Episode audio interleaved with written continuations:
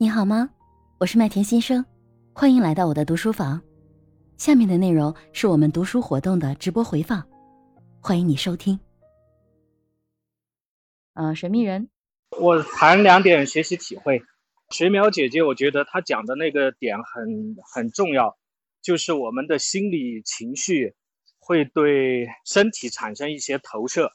然后身体的官能发生了一些变化。我们当我们找不到原因的时候，啊，往往是可以从心理方面找原因，啊，然后我觉得这个点对我的启发很大。然后后面天海一水啊也讲了自己的一个例子，补正了这个这样的一个观点，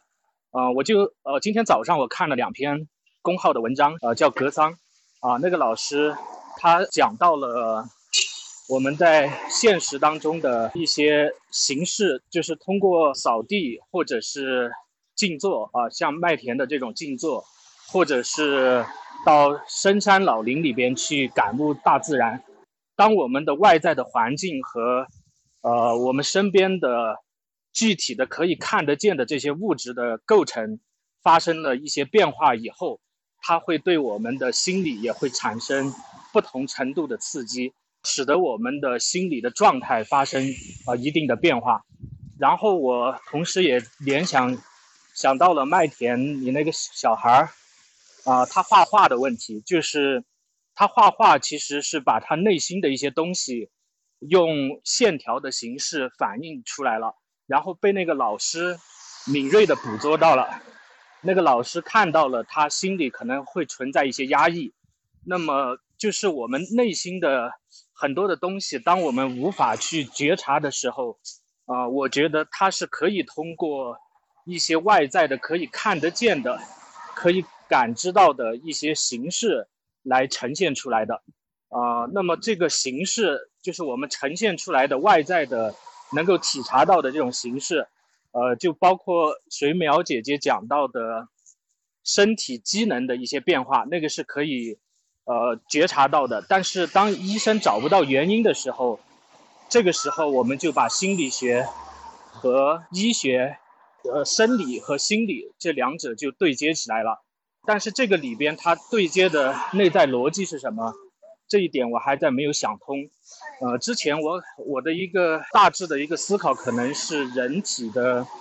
内在的很多东西，它是如果把一个人打碎了之后，它是由原子、分子很小的那种微粒，就是我们看不见的东西，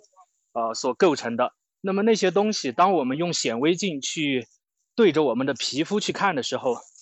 可能会看到我们的细胞在游动，在不断的在变化。但是，当我们脱离了显微镜的这种环境，用肉眼去看的时候，我们就无法发现它这个背后蕴呃蕴藏的内在的运转的这个逻辑和机理。所以，我的感触就是，人的感官、人的眼睛啊，人的一切能够。感知外物的这些附属在我们身上的这些东西，它是很有限的。那么在这样的时候，可能要要去通过一些方式，把我们的内心激发出来，把我们内心当中，呃，某一种现在我还无法 准确给它定义的那种力量去激发出来，可能才能够看到，呃，更多的一个世界。呃，也许用现在的话来说，这是一种直觉。是一种感知，这是暂时还没有办法用科学、用定义的方式去呃规制的。好，我说完了，不知道我有没有说清楚，只是把我听了以后的一点感想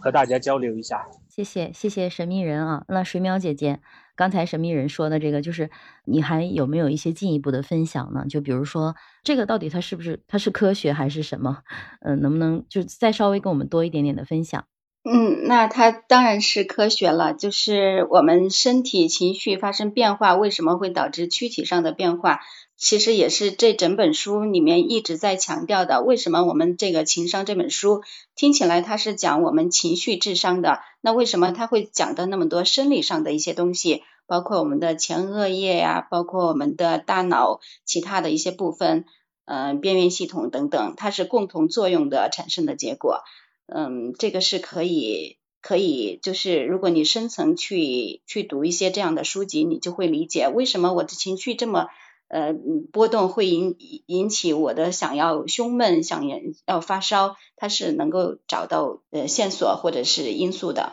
它不是一个玄学。对，就其实我最开始的时候，就是我在那个时候一七年我生病的时候发烧的时候，我当时就莫名其妙的就梳理了完了之后，第二天它就降退烧了之后，当时我觉得是玄学来的，但是后来其实也是因为一个是静坐，从一九年开始的静坐，另外一个就是呃开始在读书，然后开始发现哦，它其实确实不是玄学，它是科学。从另外一个角度就是。很多时候吧，就是我们知道了，但是可能还是做不到。该发脾气的时候还是发脾气。然后有的时候就是，就像他这个书中他也有讲到，就是像抑郁症，明明知道自己的情绪是这样，但是他不想去改变，或者他无力改变。我觉得我也会有那样的时候。就是你刚才讲到那个抑郁症，它是一个特例。他如果是真正确诊是一个比较中度或者是重度的抑郁的话，他不是以自己的意志为转移的，想要做到，但是我就是做不到，是因为他的大脑里面的一些化学物质发生了一些改变，他没有办法去，它是一种物理上的改变，是我们没有办法自己通过意志来控制的。那为什么我们经常说，就是得了就比较严重的抑郁症、中度抑郁症、重度抑郁症，为什么要坚持服药？它是有道理的，因为它的那个药物，它能够改变你的大脑里面的一些神经系统兴奋的一个状态。如果是说你太兴奋了，那我就要用药给你控制一下；如果是说你太不兴奋了，那我就跟你稍微让你调节一下。就是它是它是有一个药物改变的一个作用在里面，并不是说我们通常想的，哎，我我出去走一走，我真的就能好起来，不会的。他有一些抑郁症的患者的话，他可能就是躺在床上，你觉得他是很懒，他起不来，但是他就是没有办法起床，他就是躺在床上。我们平常的思维是无法理解的，就跟我们平时见到我说的，就是稍微过分一点，就是我们平时看到大街上的那些精神病患者对着你嬉笑，嘻嘻笑笑，然后吃垃圾食物什么的，他们是没有意识的。如果但凡一个正常人，也不会做出那样的。呃，举动对吧？啊，这是我 突然这个补充的一点。